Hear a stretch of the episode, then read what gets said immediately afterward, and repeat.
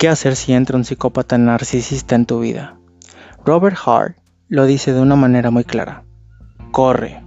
Y aunque no siempre se puede seguir al pie de la letra, esta recomendación lo mejor es que te alejes de él. Intentar probarle que ha hecho algo malo, que se ha equivocado, es en parte darle placer, y le encanta saber que ha dejado mutilado a alguien que era admirado por la gente. Seguir insistiendo en que lo que está haciendo está mal es prolongar esa dinámica enfermiza que te enfermará a ti aún más. Lo más importante es entender y sobre todo aceptar que nunca hubo una relación de pareja como tal. Fue un plan premeditado de la persona para conseguir lo que quería de ti.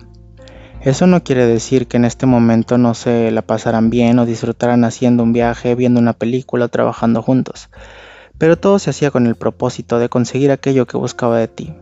Aceptar que ni el principio de la relación fue real, que todas sus declaraciones de amor y halagos en la fase de bombardeo tenían el único objetivo de establecer un fuerte vínculo con su víctima, es duro pero es necesario saberlo. En definitiva, él no está disfrutando contigo, está disfrutando de la experiencia que tú le has dado gracias a su plan.